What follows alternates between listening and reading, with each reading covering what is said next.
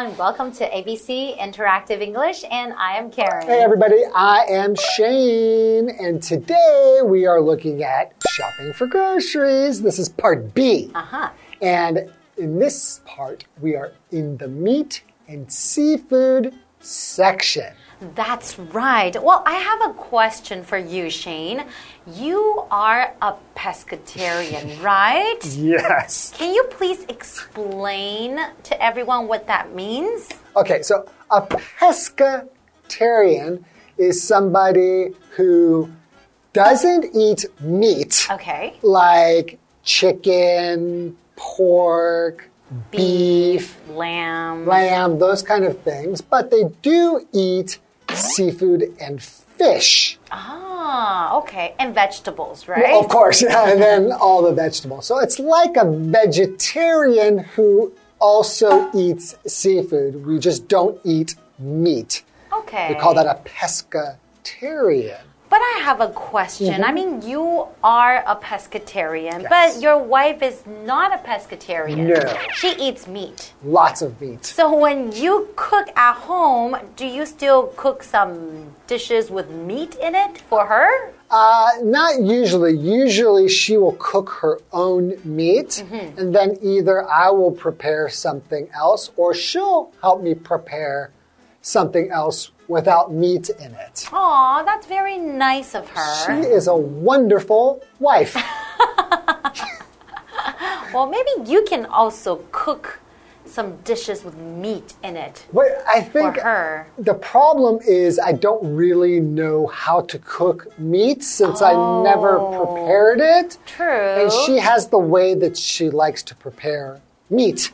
So she mm. just wants to prepare her own. I would be willing to, mm-hmm. but I probably wouldn't make it taste good. Oh, I see. Mm. Okay, well, how about let's go into today's lesson and we're going to be in the meat and seafood section in the supermarket. Okay.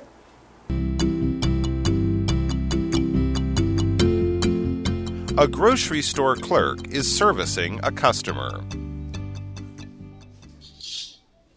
May I help the next customer, please? Hi, I need a pound of your shrimp, please.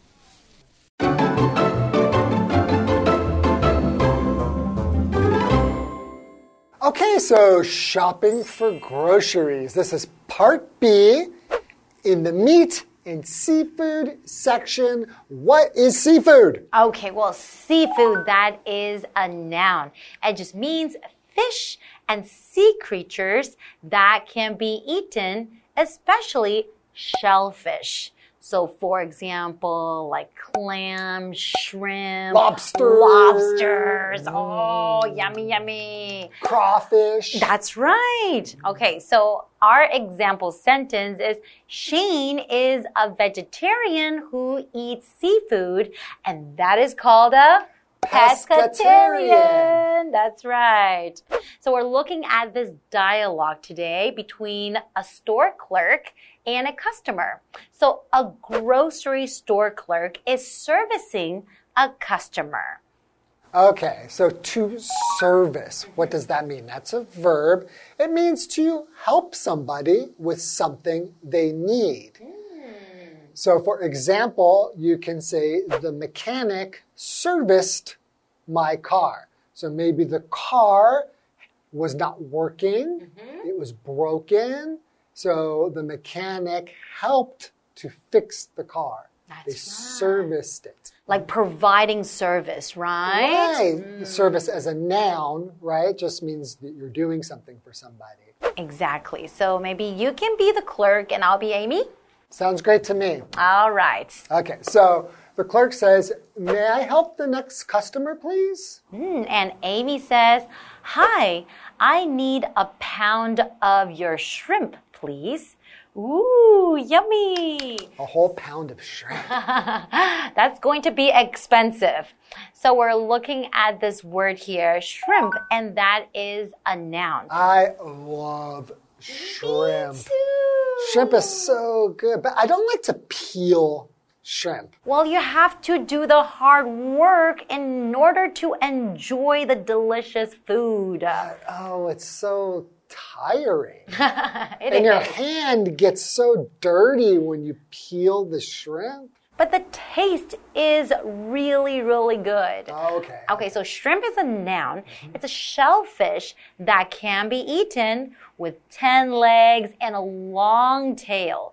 Shrimps turn pink when cooked. So, mm. for example, my favorite Chinese food is Kung Pao shrimp. Ah, we often hear Kung Pao chicken, but you can use the same way to cook shrimp. That would be Kung Pao shrimp. Right. And this is like gong bao xia, right? Exactly. Gong bao, we say kung pao. Mm hmm Have you ever had raw shrimp? Raw means you don't cook it and then you just eat it.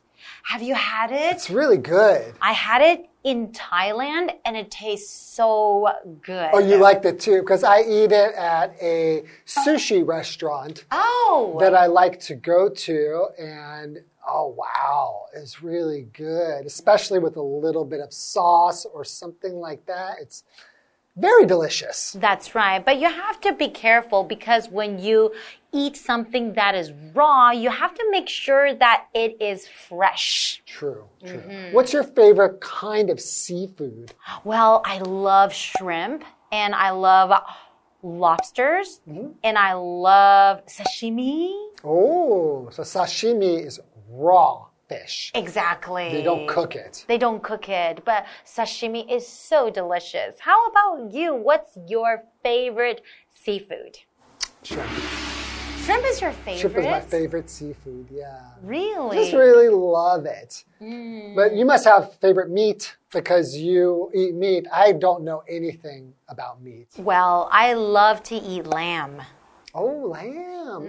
You're the same as my mm. wife. Her favorite meat is also lamb. So whenever I go to these hot pot places or uh-huh. teppanyaki, I always order lamb. Interesting. Yeah. Okay. Well, how about let's take a quick break and we'll be right back to learn more about this dialogue. Okay. Would you like the ones with or without the shell? I'd like the whole shrimp. I'm going to use their heads and shells to make a soup. That's a great way to use them. There's a lot of flavor in them.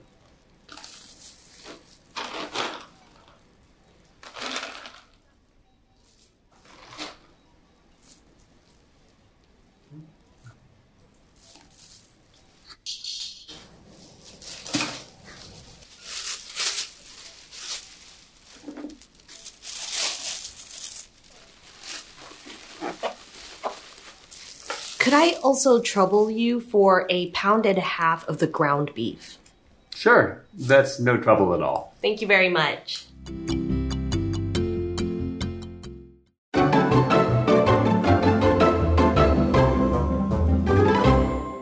Welcome back, everyone. So, before the break, we were looking at this dialogue between the clerk and Amy. Hmm. And they're in the meat and seafood section in a supermarket, right? Right, right. And I think Amy wants to buy a pound of shrimp.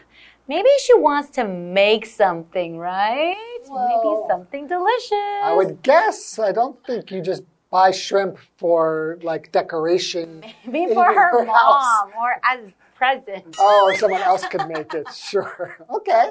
All right. So the clerk says, Would you like the ones with or without the shell? That's right, because you can choose, right? Yeah. And then you hate peeling off the shell. I would choose the one without the shell. Hmm, okay, so Amy says, I'd like the whole shrimp. Oh, so she's not like you. Not like me. She says, I'm going to use their heads and shells to make a soup. Oh, ooh. Yeah, there's a lot of flavor in the head and the shell. So if you're making a soup, Uh-huh. actually it's quite good to use the whole shrimp Shrimp. in there for flavor, more flavor. That's right. I know, I can tell that Amy knows how to cook. So what's a shell? Okay, a shell is the hard outer part of this case, a shrimp, right? So it could be the hard outer part of like a seafood, like a well, sea animal, mm-hmm. or other kind of animals, or maybe eggs, mm-hmm. nuts, seeds. A lot of these all have shells on them. So, for mm-hmm. example, you could say, Lisa spit out her sunflower seed shell. Right? When you eat sunflower seeds, you or you can spit out your watermelon seeds. Ah, that's right. Okay, and we're also looking at this word here, whole, because she wants to buy the whole shrimp, right? Whole is an adjective. It just means full and complete. So she wants the whole shrimp. She doesn't want the shell to be already taken off, right? Because then it wouldn't be a complete shrimp because it doesn't have its shell. Exactly. So, for example, Tommy ate the whole fish, including the eyeballs. Oh no! Have you ever had fish eyeballs? Uh, I think I kind of had, but like I didn't pick out the eyeballs and eat them, but I think I've maybe sucked the head part of a fish and some of the eyeball went into my mouth. Okay. But the idea sounds kind of scary. disgusting. yeah. Okay, the clerk continues. That's a great way to use them. There's a lot of flavor in them. Definitely. And I know a lot of people, when they are cooking too, they would want the flavor in it, so they would cook the shell, uh, the shrimp head, and also the shell with the oil and some garlic, and then they add other things they want to cook. So it gives them that flavor. Right. so what is flavor? So flavor is a noun. It's just talking about how food or drink tastes. Right? So, uh, for example, you can say white rice doesn't have a lot of flavor. That's right. You don't really taste a lot of things, right? Yeah, it doesn't have a lot of taste. Mm. Okay, so now Amy says, Could I also trouble you for a pound and a half of the ground beef? Oh, so she also wants some ground beef. So, what's ground beef? It's basically just beef. Don't ask it- me. Oh, because you're telling. I don't know. What is it? It's just ground, uh, it's just beef that has been cut into very, very small pieces. It's been, we say ground up, right? Okay. So the clerk says, sure, that's no trouble at all. Ah, and Amy says, Thank you very much. Okay, so she wants to cook some beef and she wants to cook some shrimp.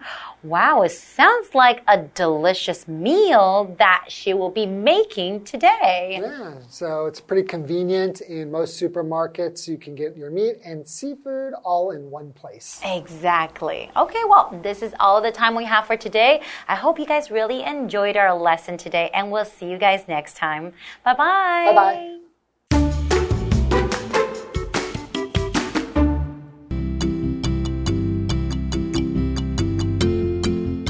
A grocery store clerk is servicing a customer. May I help the next customer, please? Hi, I need a pound of your shrimp, please. Would you like the ones with or without the shell? I'd like the whole shrimp. I'm going to use their heads and shells to make a soup. That's a great way to use them. There's a lot of flavor in them.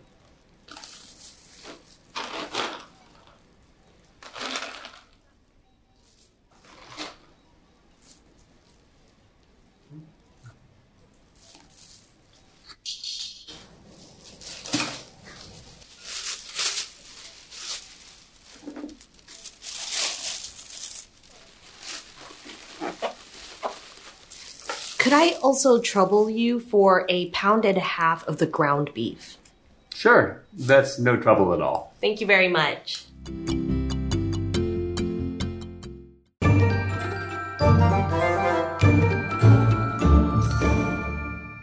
Hello, I'm Tina。我们来看这一课的重点单字。第一个，seafood，seafood 名词，海鲜。My favorite seafood is oysters。 我最喜欢的海鲜是牡蛎。Oyster 指的就是牡蛎。下一个单字 service，service 动词，为什么服务、效劳。Tom works hard to service the customers and meet their needs. Tom 努力为客户服务，满足他们的需求。下一个单字 shrimp，shrimp 名词，虾子。它的复数可以是 shrimp，也可以是 shrimps。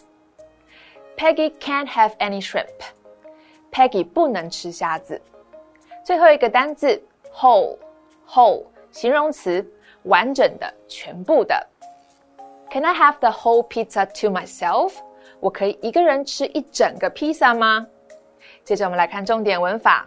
第一个，a pound of 加名词，一磅的什么东西？Pound 是一个计量单位，指的是英镑。一磅大约是四百五十公克。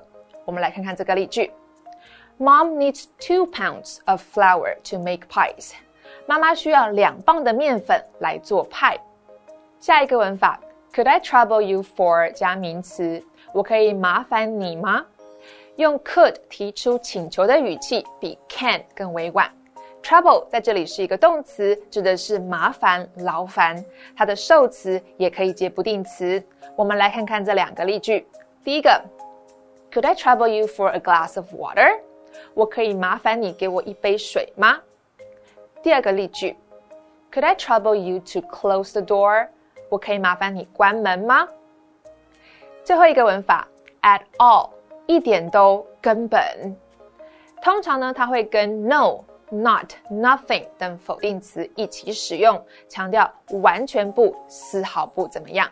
我们来看看这个例句：I don't like spicy food at all。我一点都不喜欢辣的食物。以上就是这一课的重点单词跟文法，我们下一课再见，拜拜。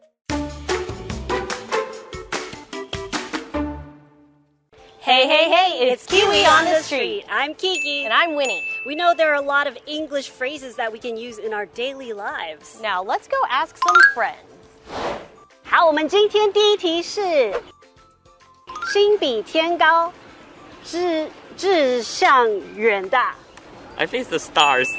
Reach for the stars. Reach for the stars. Uh, I guess is reach for the stars. Okay, reach for the stars. Reach for the moon. Moon. Oh, different answers. Reach for the stars. 嗯，我觉得是呃，reach for the stars. Reach for the stars. You want to change your answer? No need. He's so confident because he's correct. reach for the stars. Very good. Okay, 下一个。饥肠辘辘饿得发 晕。Eat a horse. Eat a cow. Eat a cow. Eat a cow. I would say a eat a cow. Uh, I guess is uh, it's a it's a horse. Eat a cow. Yeah, probably cow. Yeah. probably Yeah? It's cow. Cow. I'll give you one more try if you want to change. Uh, yeah. It's, Eat a cow. Well, you should have stayed with your answer. Eat a horse. I'm so hungry I could eat a horse. Good try. You should get, be confident in your answer. 那我们今天学到什么呢? Let's talk about our phrases today. Our first one is reach for the stars, and it means to try to do something that is difficult and impressive. Of course, it's impossible for us to reach for the stars. But if you were able to do it, it would definitely be hard and unbelievable to most. So don't be afraid to reach for the stars and follow your dreams.